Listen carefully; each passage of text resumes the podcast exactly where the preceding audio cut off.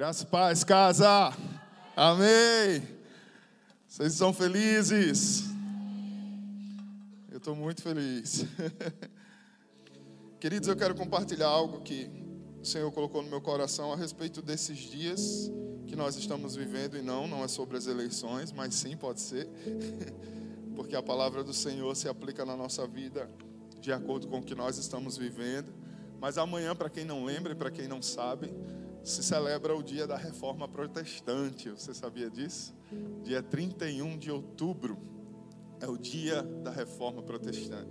E amanhã está, estaremos celebrando 505 anos já da reforma protestante. 505 anos desde que Lutero pregou na porta de uma igreja as suas teses, combatendo aquilo que a igreja de Cristo estava vivendo naquela época, confrontando com o que a palavra revelava, e desde então aquelas teses, aquele movimento se espalhou por toda a Europa, se espalhou por toda a terra, e o mundo jamais foi o mesmo. Porque quando algo é direcionado pelo Senhor, tudo se transforma ao seu redor. Você crê nisso? Quando o Senhor nos guia, tudo é transformado ao nosso redor. E talvez você não tenha ideia do impacto que foi a reforma protestante para o mundo. Nós vivemos no mundo de hoje com alguns conceitos, com alguns, é, algumas estruturas sociais que é resultante da reforma protestante. Né? Antes da reforma protestante, o Estado ele dominava a igreja. Igreja e Estado se uniram a ponto de o presidente da Igreja de Cristo ser o presidente do Estado. É como se hoje o presidente da República fosse o presidente do Estado, fosse o presidente da Igreja, desculpa. E isso trazia uma série né, de complicações. As pessoas eram queimadas vivas, né, nas ruas. As pessoas pagavam para terem o seu lugar no céu, com medo de ir para o inferno. Então, assim, a gente não consegue imaginar como seria se não houvesse a reforma protestante, mas isso nos dá muita tranquilidade porque Deus está no comando da história, amém? Então, Ele guia a sua igreja desde o início. E mesmo nos dias mais terríveis em que a igreja de Cristo viveu aqui na terra, o Senhor não se ausentou do seu trono e o Senhor mandou socorro ao tempo devido a, a, ao ponto de mudar a história. Então, hoje, coisas que nós vivemos como educação, educação para mulheres, serviço de saúde público, educação pública, universidades, tudo isso é fruto do coração de homens e mulheres reformistas que se levantaram para viver a palavra, que se levantaram para declarar: isso não está de acordo com a palavra, eu não vou mais viver isso e passaram a lutar por um mundo que tivesse impacto através da cultura do reino de Deus. Então, não é uma data irrelevante, é uma data que nós devemos refletir constantemente. É por isso que o tema da mensagem de hoje é reforme-se. Vire para o seu irmão que está aí do seu lado e diga: reforme-se. É um convite para que nós lembremos que a nossa caminhada como cristãos é uma caminhada de reforma constante, isso é bíblico. Eu quero ler com vocês Romanos, capítulo 12, versículo do 1 ao 3. Portanto, irmãos, rogo pelas misericórdias de Deus, que se ofereçam em sacrifício vivo, santo e agradável a Deus. Este é o culto racional de vocês. Não se amoldem ao padrão deste mundo, mas transformem-se pela renovação da sua mente, para que sejam capazes de experimentar e comprovar a boa, agradável e perfeita vontade de Deus. Por isso, pela graça que me foi dada, digo a todos vocês: ninguém tenha de si mesmo um conceito mais elevado do que deve ter, mas ao contrário, tenha um conceito equilibrado, de acordo com a medida da fé que Deus lhe concedeu. Amém? Aqui Paulo está nos conclamando, nós devemos nos renovar, nós devemos renovar a nossa mente, nós devemos renovar os nossos pensamentos, nós devemos renovar a forma com que nós estamos enxergando o mundo, a forma com que nós estamos reagindo ao que o mundo tem gerado, provocado em nós.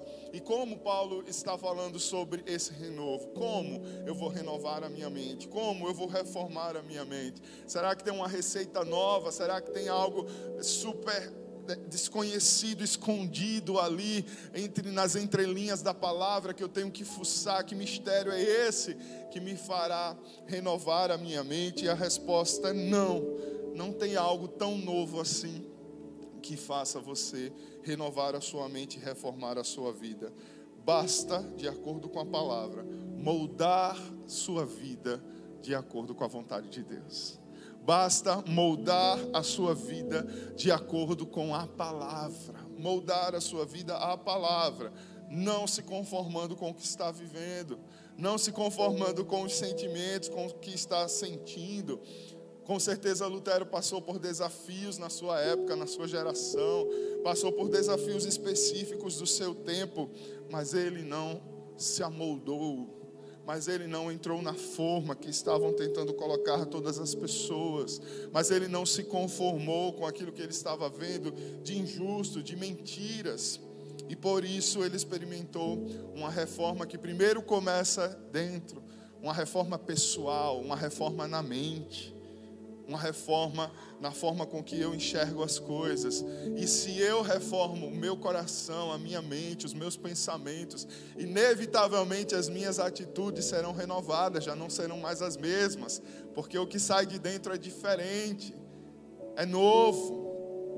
E se é novo, as minhas ações serão outras. E, consequentemente, a reforma pessoal provocou uma reforma na igreja, provocou uma reforma na sociedade, provocou uma reforma no mundo. E eu te pergunto: você, você já se reformou? Está bem reformado, irmão, aí? Está bem ajustado?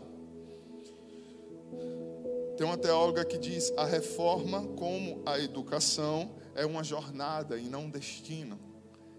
Reformar-se é estar constantemente num processo, assim como a nossa formação. A gente sempre diz: o estudo não para. Se você realmente está comprometido em viver algo grande, algo bom, se você está comprometido em ser bom na sua área, naquilo que você faz, seja o que for, você não para.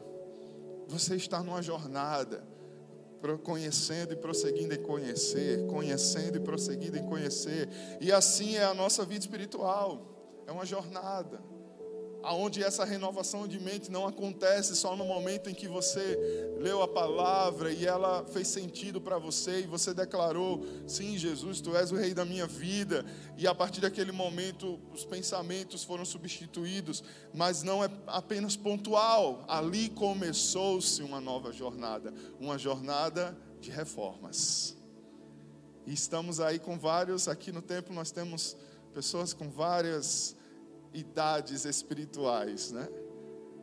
Várias idades e jornadas com Cristo diferentes, mas todos, independente do tempo de caminhada de fé, estão constantemente sendo renovados pelo Espírito e pela palavra de Deus. Pelo menos assim deve ser. Martim Lutero declarou: tudo o que importa é que a palavra de Deus seja dada gratuitamente para encorajar e avivar os corações, para que eles não fiquem sobrecarregados. A palavra deve ser acessível.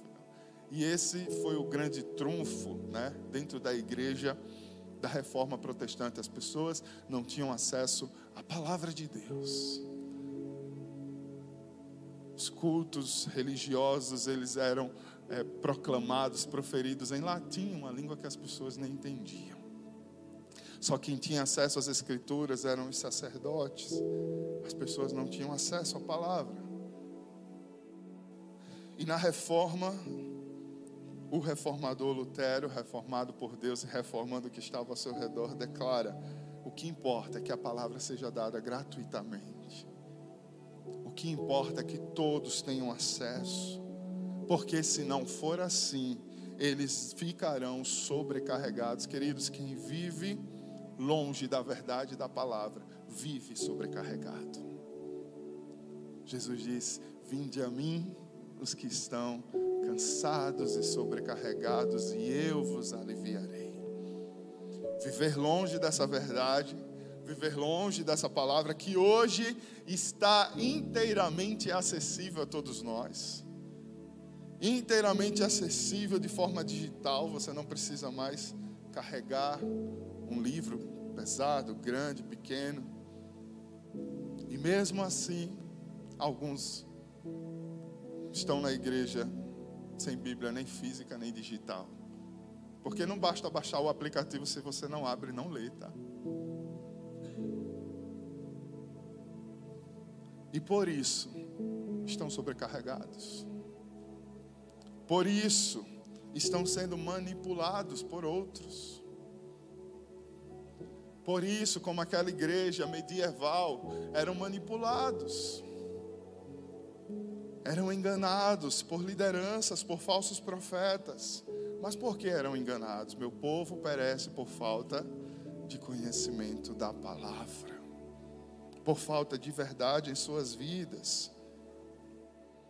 E esse processo deve ser contínuo nas nossas vidas. Lutero foi um, né? Uma pessoa usada por Deus sem sombra de dúvidas mas no meio de um movimento que Deus já estava fazendo em outros lugares, tocando na vida de outras pessoas. Mas ele se levanta como um símbolo daquela época, em busca da própria salvação. E é interessante isso quando nós estamos querendo né, ser, ser úteis nas mãos do Senhor, viver uma vida de propósitos, estamos às vezes tão em busca do que Deus tem especificamente para a nossa vida, querendo sucesso na nossa carreira, nos nossos relacionamentos, mas nós não paramos para perceber que existe algo maior do que nós, existe algo muito maior do que nós que está regendo todo esse mundo e nós fazemos parte desse processo, nós precisamos entrar nessa sinfonia, nessa harmonia que o Senhor está regendo no mundo. E quando nós entramos, todas as nossas experiências pessoais não serão menosprezadas por Deus, não serão é, deixadas de lado, todas elas serão aproveitadas pelo Senhor. Lutero era um monge, né? pela história, quando a gente lê rapidamente, aqui trazendo um contexto. Ele era um monge que meio que saiu de casa para fugir de um relacionamento com o pai e decidiu ser monge em uma escola muito rígida, muito cheia de normas e critérios de acordo com a religião, de acordo com a instituição. E isso causa uma série de confusão de pensamento nele a respeito da natureza pecaminosa, do porquê ele está ali se consagrando a Deus, mas mesmo assim, ele não consegue abafar os seus desejos carnais. E naquela época era comum se autoflagelar, né, como penitência por você ter pensado algo, por você ter sentido algo. E tem historiadores que relatam que algumas vezes ele foi encontrado desmaiado no quarto de tanto se autoflagelar buscando perdão de Deus. E nessa busca, guiado pelo Espírito, ele vai buscar respostas na palavra. E ele encontra um texto, de, dentre tantos, que impacta a sua vida para sempre. Romanos 1,17, que diz: Porque no Evangelho é revelada a justiça de Deus, uma justiça que do princípio ao fim é pela fé. Como está escrito, o justo viverá pela fé. E quando ele percebe essa verdade, que no Senhor está a justiça que nós precisamos, e que em Cristo essa justiça se torna acessível a todos que creem. Em Cristo, pela fé, nós nos tornamos justos e podemos nos apresentar diante do Senhor em justiça e não sermos excluídos da Sua presença. Isso explode na mente dele, isso causa uma revolução. E ele começa a estudar isso, a aprofundar isso. E no dia 31 de outubro, ele pega as 95 teses que ele escreveu a respeito dessas verdades. E estrategicamente, porque já era um feriado, naquela época onde se celebrava o dia de todos os santos. E estrategicamente ele coloca na porta da igreja, porque é um dia que ia ter muita gente, a igreja era um ponto central daquele lugar, naquela capela, e as pessoas leram. E ele foi, e foi um escândalo aquilo, e ele foi convocado a é, retirar, né, negar tudo aquilo que ele declarou pelo Papa da época. E ele diz que negar aquilo era negar a sua existência. Ele não poderia dizer que o que ele tinha escrito era mentira, porque estava na palavra. E então ele é declarado, ele recebe uma sentença de morte pelo imperador da época que era, que regia a igreja também. E aí, quando ele está prestes a ser sentenciado, ele é sequestrado pelo rei de outra nação. E ele é escondido em um castelo. E nesse castelo, onde ele fica escondido por meses, ele traduz pela primeira vez a Bíblia para o alemão. E assim começa a revolução. Porque também estrategicamente, tudo isso aconteceu na época que estava surgindo a imprensa então tudo que ele escrevia rapidamente era rodado e rapidamente se espalhava pelo mundo. Então, aquilo que o Senhor fez através da vida desse homem mudou a história da igreja para sempre e do mundo. Mas eu volto a perguntar para vocês: a igreja ainda precisa ser reformada? A igreja precisa continuar protestando declarando teses. A reforma da igreja constante, como eu comecei a falar aqui, ela sempre vai apontar para a sua relevância no mundo. Se há uma reforma para acontecer, que há dentro da igreja, sempre para colocar a igreja de Cristo de forma relevante no mundo, ou seja, servindo o mundo, mudando o rumo da história, como que eu acabei de falar, escolas, sistema de saúde, faculdades, fruto de uma reforma dentro da igreja. Então toda reforma precisa ter relevância para o mundo, porque às vezes nós estamos procurando reformas que beneficiem apenas internamente, reformas que beneficiem o meu bucho, reformas que beneficiem o meu conforto, reformas que nos beneficiem entre quatro paredes na nossa família espiritual apenas.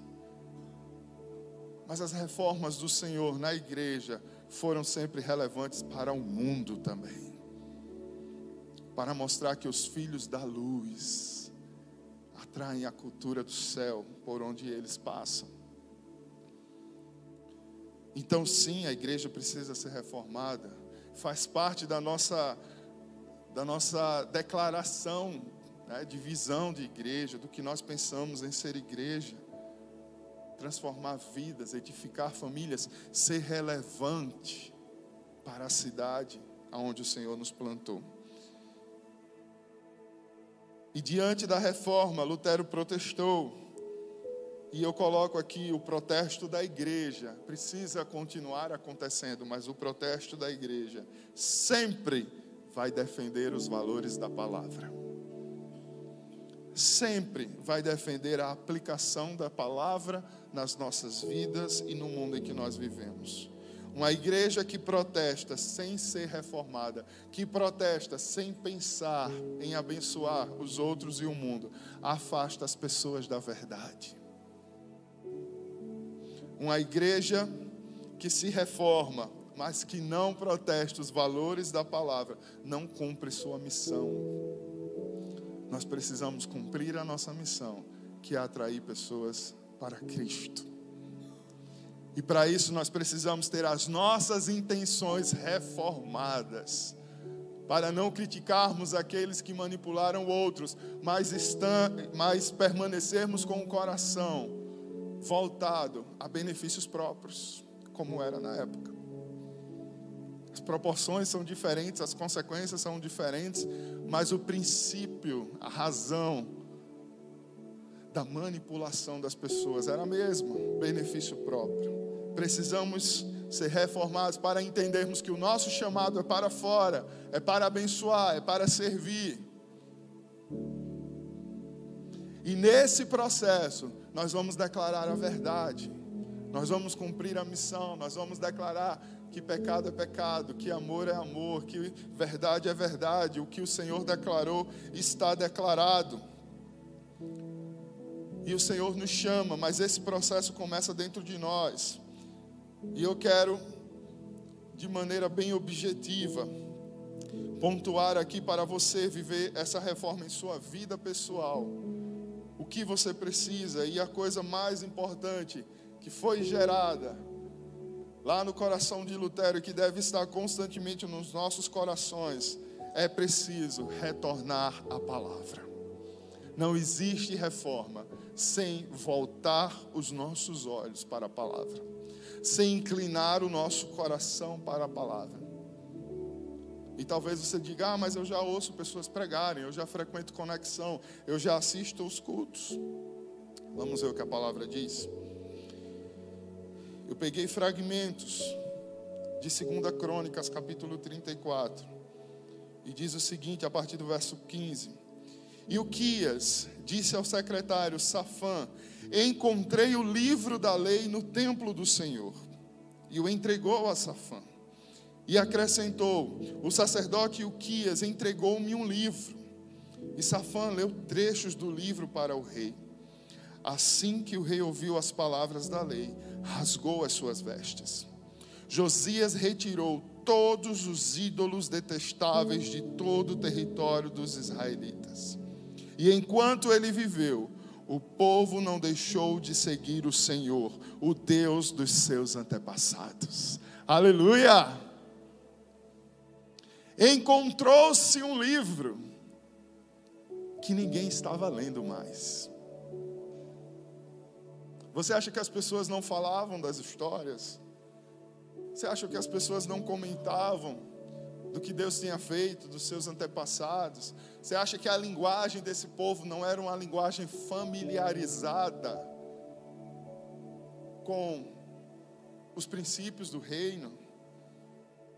Assim como o nosso povo é, que se declara uma nação, em termos de cristianismo, quase que 90% cristãos, ou mais do que isso. Aonde a gente vai tem uma cruz, as pessoas fazem sinal da cruz, as pessoas falam nas, nos seus ditados populares, nas suas gírias. As pessoas têm termos que provêm da história do cristianismo, extremamente familiarizados. Mas perguntemos: quantos dos 90% abrem o livro? Quantos dos 90% que diz: Valei-me, meu Senhor, meu Pai eterno, meu Jesus, se Deus quiser, graças a Deus, se for da vontade de Deus. Isso é comum ou não é na nossa sociedade? Até o ateu diz: se Deus quiser. Porque é mais forte, é cultural. Mas eu pergunto: quantos desses abrem um livro? Então não é sobre ouvirmos apenas histórias não é sobre estarmos apenas familiarizados com os termos que já está tudo certo, não. A palavra diz: encontraram um livro. E quando o livro foi aberto e foi lido, causou uma revolução no coração de um homem que mudou a história da nação. Enquanto aquele homem viveu, um homem que ouvia o livro, o povo não deixou de seguir o Senhor.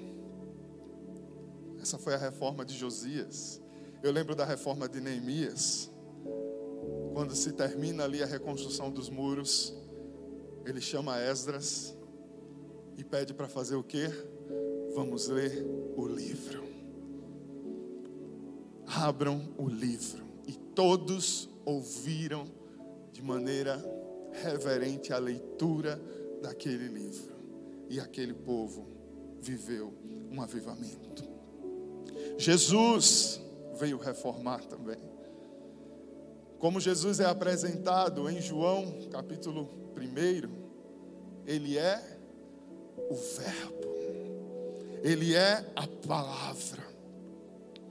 Ele é o Verbo encarnado, o Verbo vivo de Deus, a palavra encarnada. Ele é o cumprimento da palavra. Ele é o livro aberto andando sobre a terra. Ele é o livro alto declarando as verdades e jorrando as verdades. E reformou, e transformou, e mudou, impactou a história entre antes e depois dele, porque ele é e depois dele não haverá outro. Na reforma protestante que estamos falando aqui, algo novo começa quando Lutero faz o quê? Abre o livro, traduz o livro, tem acesso ao livro. A reforma não aconteceu somente por uma oposição militante contra um sistema opressor que existia dentro da igreja, manipulador, mas a reforma aconteceu por conta da palavra. Porque alguém voltou-se à palavra, porque alguém renovou a sua mente para se amoldar à palavra, à vontade de Deus. Então, o retorno à palavra causa reformas, o retorno à palavra causa revoluções, sim. O retorno à palavra causa avivamentos. Mas as revoluções não são com as armas dessa terra. O retorno à palavra muda, queridos, a atmosfera. Lutero foi liberto da religião. Aquilo que a religião, aquilo que a instituição não estava mais conseguindo aliviar as suas cargas, com tanta condenação na sua mente, com tanta culpa, ele encontrou alívio na palavra, na verdade no Verbo vivo que se revelou para ele. A palavra viva e eficaz. Então, aquilo que a religião não conseguiu resolver, a palavra resolveu. Por isso que nós, eu gosto até da camisa que eu estou usando ultimamente, né? Religião complica, Jesus simplifica aquilo que a religião não dá conta. A religião é coordenada por humanos, humanos são falhos. Não estou demonizando em nenhum momento a religião. Precisamos organizarmos estruturalmente, como instituição, mas ela é coordenada aqui na terra por pessoas que são falhas. Mas naquilo que a religião falhar, essa palavra sempre nos guiará ao descanso, à verdade, à cura. Essa palavra sempre nos dará luz que nós precisamos. Então, toda vez que você se encontra com a palavra, você não está se encontrando apenas com textos, muito mais do que se encontrar com linhas, entrelinhas, com é, contextualização histórica, linguística, quando você abre o livro e tem um encontro com a palavra, você está encontrando com Cristo. Você está se encontrando com o Verbo vivo e ressurreto, e Ele, através do seu Espírito, te guiará a águas tranquilas, te guiará a sua verdade. Então, queridos, guarde isso no seu coração. Não existe reforma sem uma revelação da palavra de Deus. Não vai existir mudança dentro da sua casa, dentro do coração de uma pessoa que você está desejoso, se você não reformar o seu coração primeiro. E essa reforma precisa ser por meio da palavra de Deus. E eu creio que talvez alguns chegaram aqui nessa noite para ouvir essa palavra, porque o Senhor veio reforçar: você está precisando ser reformado. Alguns estão com uma capa boa, mas dentro do mofo está um negócio sério. Está prestes a ruir a qualquer momento. Alguns nem a capa está mais tão boa assim. De cara você já vê que o negócio não está bom. E Deus te traz aqui para dizer: você precisa de uma reforma. Mas deixa eu te dizer uma coisa: encontre o livro. Encontre o livro. Aonde está o livro que provoca revoluções? Aonde está o livro que gera transformações na sua vida? Aonde está? Na estante, empoeirado, guardado, aberto no Salmo 91, amarelado, num aplicativo que já está na nuvem de tanto que você não usou. O seu próprio celular entendeu que não é importante para você. Aonde está o livro na sua vida? Encontre o livro, encontre a palavra. Tem gente que diz que para a gente se reformar, para a gente conseguir mudar, para a gente conseguir alterar as coisas, basta trabalhar, basta se esforçar.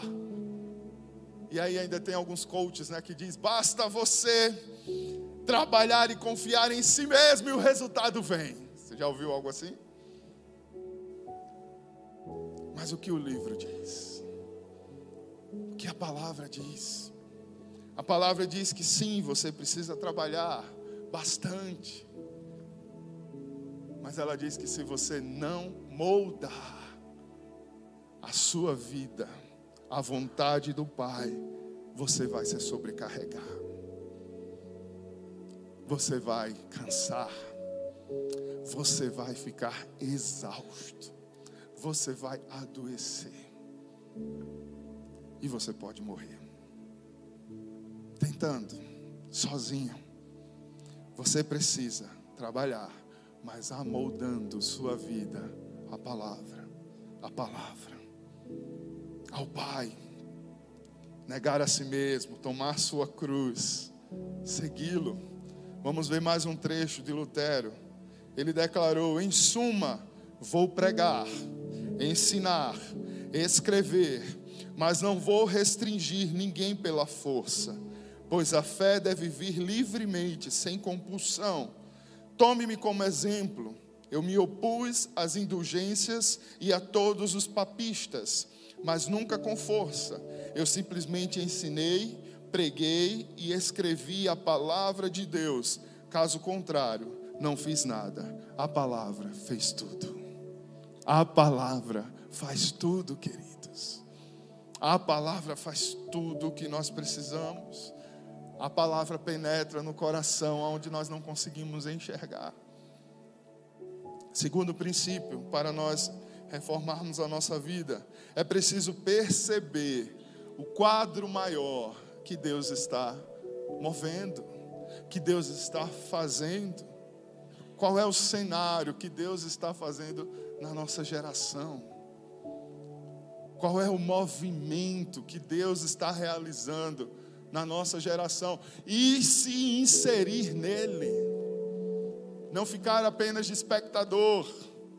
Eu preciso perceber que, mesmo diante das minhas necessidades, das minhas angústias, dos meus problemas, Deus tem um plano maior do que todas as coisas. E como é que eu me insiro nele? Como é que a palavra vai me lançar dentro desse plano?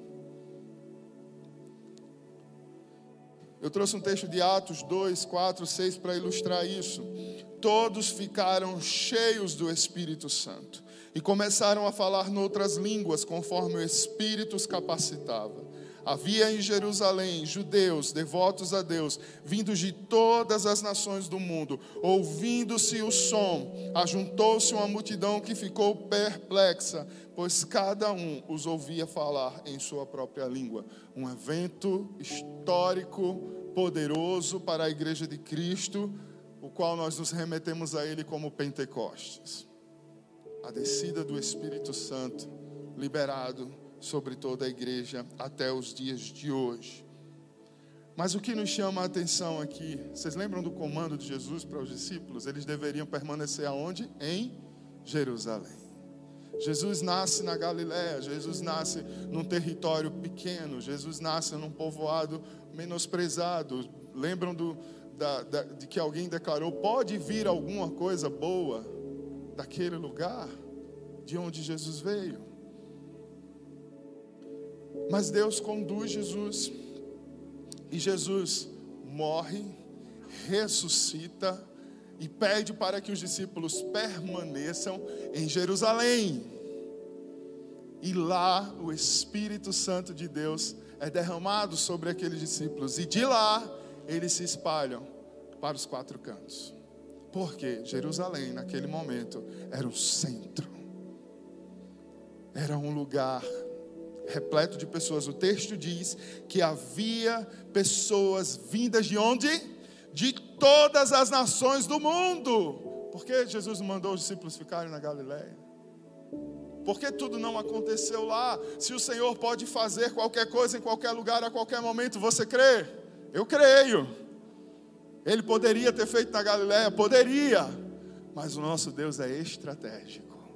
E é por isso que nós precisamos do Espírito para discernir aonde o Senhor quer nos colocar. É hora de falar ou é hora de calar? É hora de ir ou é hora de esperar? Porque Jesus disse: esperem no centro do mundo, aonde as pessoas virão de todas as nações. E quando a gente acompanha esses avivamentos e essas reformas na história, a gente vê que sempre está linkado com alguma revolução que está acontecendo no mundo e que vai ser estratégica para que aquela reforma se espalhe. Quando Jesus vem, o Império Romano, o mundo grego, já existe toda uma, uma logística de pensamento, de filosofia, de globalização era a globalização da época, o Império Romano, quando nós olhamos os mapas, era tudo Império Romano. Ia da Ásia até a Europa. Jesus vem no meio dessa globalização. Por quê? Porque a notícia se espalha. Jesus vem numa tribo, isolada. Ia demorar muito mais. E o nosso Deus é estratégico. Diga isso para a pessoa que está do seu lado: Deus é estratégico. Ele é estratégico. Quando vem a reforma protestante, o que é que está acontecendo no mundo? Imprensa. A imprensa surgiu na época da reforma. E aquilo que demoraria séculos para ser copiado, escrito, agora é reproduzido em máquinas e não dá mais para conter. E a verdade se espalha. Deus é estratégico. Qual é o quadro? Geral do que está acontecendo ao nosso redor. Amplia a visão. Passamos dois anos falando de nas alturas para cima. Amplia a visão. Sai dessa questão do problema. O problema, o problema não te faz enxergar o que Deus está fazendo à sua volta. E você podendo se inserir no que o Senhor está fazendo e deixar que Ele te conduza a tudo aquilo que você necessita. Amém. Olha só o que diz outro teólogo. A reforma protestante teve muito a ver com a imprensa, onde as teses de Lutero foram reproduzidas cerca de 250 mil vezes. E assim se teve uma ampla disseminação de ideias que não tinham circulado na corrente principal antes. Estratégia de Deus. Estratégias. Vocês lembram de Esther? Vocês lembram de Esther, da história da rainha Esther, que é levada para aquele harém de um rei, que na nossa cabeça não faz o menor sentido, a mulher sendo objetificada, né? Ia ter um concurso de misses ali praticamente, para ver com quem aquele rei ia se casar, porque ele não gostou do que uma mulher fez a ele. Mas no meio daquilo tudo, de todas aquelas injustiças sociais, Deus usa a estratégia. Diz: Ah, vai ter um concurso para uma rainha. Eu preciso dessa rainha. Coloque Esté lá. E quando o povo está ameaçado de ser exterminado, Esté ouve do seu parente. Será que não foi por isso que Deus te colocou aí? Ou você acha que Deus estava preocupado em que você, Esté, fosse a única mulher de Israel a ser tratada como uma rainha? como estão as nossas motivações. Nós queremos a atenção de Deus para os nossos confortos, mas entendemos que esses confortos nos colocam em posições estratégicas de Deus. Entendemos que o nosso cargo público, entendemos que a nossa remuneração, a nossa promoção, a nossa prosperidade, a nossa satisfação está disponível para ser usada por Deus? Ou queremos que o Senhor olhe para nós e diga: Ah, você merece, tadinha. Você é mais especial do que qualquer outra pessoa e você merece a minha atenção. Nosso Deus é estratégico, Ele nos ama, nos dará tudo que nós precisarmos se o nosso coração estiver nele e nos colocará em posições estratégicas. E quando chegar o seu momento, espero que não necessite de ser lembrado como Esté foi lembrada. Será que não foi para isso que Deus te colocou aí? Será que não foi para essa hora que Deus te deu o que você tem hoje nas mãos? Entenda, Esther não é sobre você. Deus te ama, mas Ele quer salvar um povo, e por isso Ele te colocou como rainha. E ela vai na presença do Rei e salva o povo. O que Deus está fazendo em sua vida hoje? O que o Senhor está fazendo na sua vida? Qual é o momento que você vive? Porque, querido, se você declara, eu sou cristão, eu sou filho de Deus, você está posicionado geograficamente, historicamente, geracionalmente, num lugar para ser usado por Deus. E não se trata de quem você é. Porque quando nós lemos a Bíblia, ninguém, ninguém, ninguém era capaz, ninguém tinha habilidades, todo mundo duvidava de si mesmo. Mas não se trata de quem nós somos, se trata na posição estratégica que Deus nos colocou. E se Ele nos colocou e formos fiéis e obedecermos, Ele fará. Como disse Lutero, nada eu fiz, a palavra quem fez. A palavra me colocou e a palavra mudou. Você está posicionado para viver o que Deus te chamou para viver. E se não está, é tempo de se alinhar. Reforme-se. Reforme-se. Terceiro princípio, é preciso fazer junto com outros, dando glória sempre a Deus, somente a Deus. Só lhe deu glória, somente a Deus. Mas junto, Deus não te chamou para o isolamento, queridos. Sai dessa mentira de que é possível ser igreja sozinho dentro de casa. Isso só se aplica a cristãos perseguidos. E olhe lá, eles estão mais fiéis a frequentar cultos do que muitos de nós depois da pandemia. Que estão em casa assistindo cultos não por necessidade, mas por comodidade. Que qualquer coisa é motivo de não estar presente no compromisso, na posição estratégica que Deus te colocou fazer junto. 1 Coríntios 3, 5, 7, olha o que Paulo declarou. Afinal de contas, quem é Apolo? Quem é Paulo? Apenas servos por meio dos quais vocês vieram a crer, conforme o ministério que o Senhor atribuiu a cada um. Eu plantei, Apolo regou, mas Deus é quem fez crescer. De modo que nem o que planta, nem o que rega, são alguma coisa, mas unicamente Deus que efetua o crescimento. Amém? Posicionados estrategicamente, alguns estão plantando, alguns estão abrindo caminho, são pioneiros. Ninguém quer ir para aquele lugar, ninguém quer se posicionar naquele lugar, mas Deus os posicionou para abrir caminhos. Depois outros virão, limparão a terra, semearão, regarão mas a glória é daquele que faz crescer.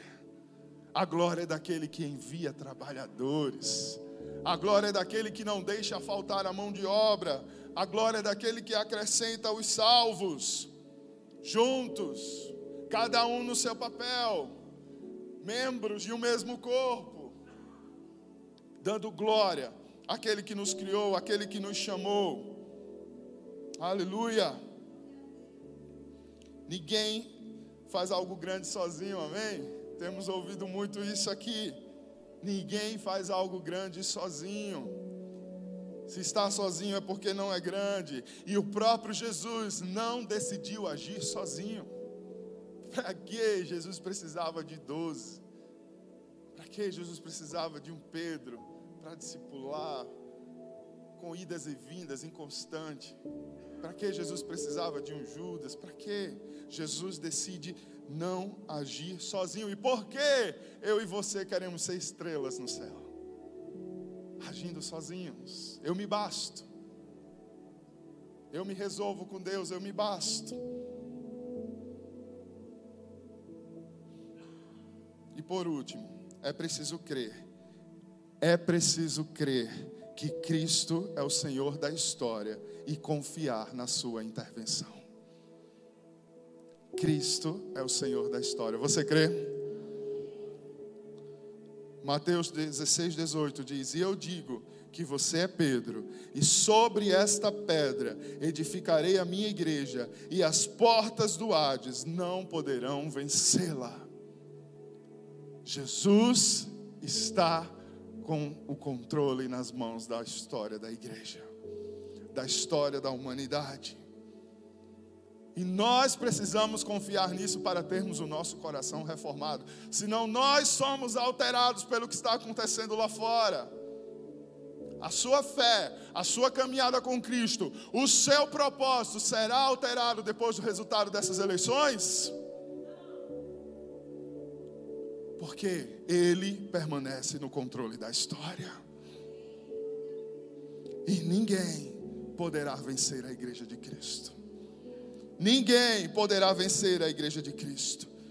Um teólogo declarou: a história da reforma, reavivamento e renascimento cristão ressalta que a hora mais sombria geralmente é pouco antes do amanhecer. A hora mais escura a hora mais densa, a hora com mais trevas, não é o início da noite, é quando está perto de amanhecer, é quando está mais profunda a madrugada. Devemos, portanto, sempre ser pessoas de esperança e oração, não tristeza e derrotismo. Deus, o Espírito Santo, pode reverter a situação em cinco minutos das trevas para a luz em cinco minutos. Mas precisamos ser pessoas que não esmorecem na fé, ser pessoas que permanecem crendo na esperança que não nos decepciona, pessoas que não andam de cabeça baixa no derrotismo, mas que confiam: o meu Deus é o dono da história. E se está ficando muito ruim, é porque algo muito bom vai acontecer. Se está ficando muito ruim, é porque algo glorioso está para se revelar. A história da reforma e dos avivamentos nos mostram isso, queridos, que não estamos sozinhos. Lutero estava lá, se autoflagelando, buscando a experiência com Deus, tendo a sua mente bagunçada com tantos pensamentos e buscando se encontrar mas ele não estava sozinho, Deus estava fazendo isso com outros e outros, levantando nos quatro cantos. E quando aquilo se espalha, tudo faz sentido, porque Deus já tinha tocado em corações estratégicos. Não estamos sozinhos em meio à guerra, em meio à tribulação, em meio a, a, notícias ruins. A igreja jamais estará sozinha. Deus sempre está à frente, realizando o seu mover sobre a terra. Deus sempre está à frente, conduzindo pessoas para cumprir o seu propósito uma multidão de servos agindo juntos, plantando, regando, e o Senhor dando crescimento em obediência ao Senhor da história, confiando na Sua intervenção. Aleluia! Por isso, nunca pare de acreditar, querido, que Deus sempre socorre o seu povo e jamais te desampara. Nunca pare de acreditar que o braço do Senhor está estendido, que os seus ouvidos estão atentos, que os seus olhos estão abertos. Nunca pare de acreditar. Nunca pare de acreditar.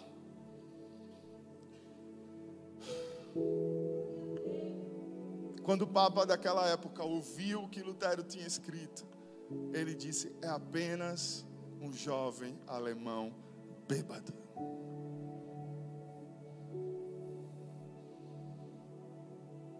Mas a reforma não era de Lutero, era do dono da história. Não importa o que digam ao seu respeito, ao seu posicionamento, a sua fé. Não importa o que nós vamos escutar a partir de hoje. O dono da história é o Deus que nós servimos. E a sua intervenção pode, em cinco minutos, trazer a sua vontade que é boa, perfeita e agradável, verdadeira. Amém. Os homens são falhos. Lutero não era um homem que deveria ser idolatrado. Ele mesmo declarou isso. Porque os reformadores, as pessoas que são usadas por Deus, são falhas. Mas deixa eu te lembrar: a Bíblia é infalível, a Bíblia é inerrante. A Bíblia é exata, Cristo é perfeito, sem pecado. Os homens são falhos, pecadores. Por isso, não devemos negociar a nossa fé e a nossa esperança na palavra. E para terminar, eu quero trazer a tese 62 de Lutero, que ele declarou: o verdadeiro tesouro da igreja é o Santíssimo Evangelho da glória e graça do nosso Deus. Você pode ficar em pé e celebrar e glorificar a grandeza desse evangelho, dessa palavra. E se essa palavra te tocou e fez sentido em você, feche os seus olhos e comece a clamar: Senhor, renova-me. Senhor, reforma-me. Senhor, me ajuda nessa jornada. Senhor, eu preciso de ti. Senhor, é tão confuso, parece tão difícil. Senhor, são muitos os sentimentos e os pensamentos, mas eu preciso de ti. Eu creio no poder dessa palavra, eu creio que ela pode me conduzir a algo bom, perfeito e agradável, mesmo que os meus olhos não estejam vendo, mas eu decido andar pelo que eu creio e não pelo que eu vejo e não pelo que eu sinto, e eu creio que o meu Deus está acima de todas as coisas, eu creio que Ele está assentado no seu trono, eu creio que Ele reina em majestade, eu creio que Ele é santo, justo e poderoso. Eu creio que as suas palavras são verdadeiras e permanecerão para sempre. Eu creio, Senhor, e eu decido andar pelo que eu creio, pelo Deus que me cura, pelo Deus que é a minha bandeira, pelo Deus que luta as minhas guerras, pelo Deus que vai à frente, pelo Deus que me conduz com ternura aos desertos da vida, para me falar com carinho, para me falar que precisa do meu meu posicionamento para me falar que eu preciso reagir, que eu preciso fazer algo, que eu não posso ficar da forma que estou, porque Ele sabe aonde isso vai me levar, mas o meu Deus não quer deixar que eu me afunde nos meus sentimentos e pensamentos, e Ele me conduz pelo deserto para dizer: Eu te amo, eu te amo, eu te amo, a minha palavra está disponível,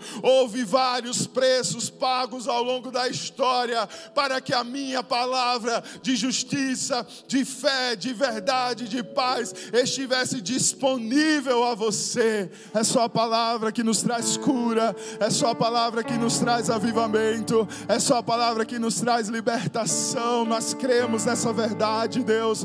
Nós declaramos que nos movemos por fé, pelo que cremos e não pelos, pelos resultados desse mundo mundo e não pelo que o mundo declara que nós devemos ser. Nós repetimos mais uma vez: não temos compromisso com o politicamente correto, não temos compromisso com o que a cultura dessa terra declara que é correto. Nós temos um compromisso com a palavra, nós temos um compromisso com o que é biblicamente correto e nós cremos que o Senhor está fazendo algo grande ao redor do mundo, nos quatro cantos das nações. Há um povo que se chama pelo teu nome, há um povo que se humilha, há um povo que se arrepende dos seus maus caminhos, há um povo que converte o coração ao Senhor, há um povo que declara só Yahvé é Deus, há um povo que declara Jesus é o Rei da glória, há um povo que declara: Vem Espírito Santo e sopra sobre nós,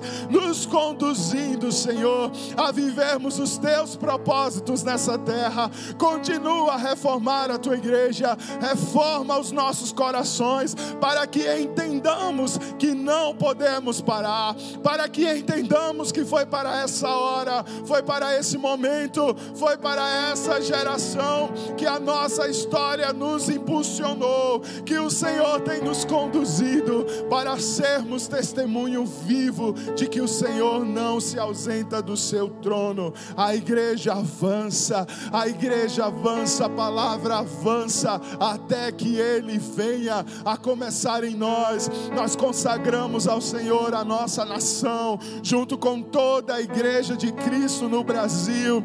Nós declaramos que o Senhor reina, o Senhor está no controle e toda a provisão necessária virá da tua mão, Senhor. Nós consagramos o nosso estado de Alagoas e declaramos, Deus, que o Senhor é o Deus que fará o paraíso das águas jorrar águas vivas do Espírito, vivendo um avivamento que trará redenção para nossa terra, libertação do jugo dos poderosos, daqueles que oprimem, Senhor, o povo injustamente.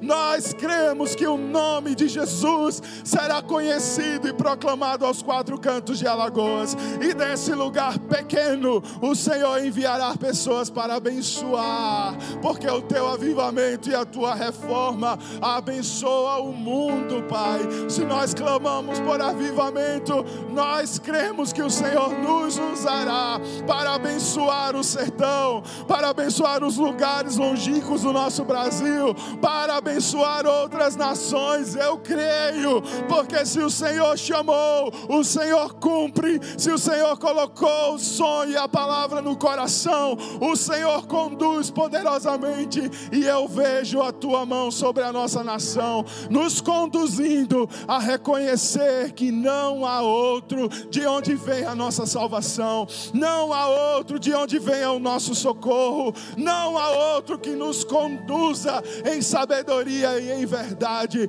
a não ser o Senhor. O Senhor é o dono da história e nós confiamos na Sua mão poderosa, na Sua intervenção, hoje e eternamente. Você pode aplaudir a mão poderosa do Senhor, aleluia!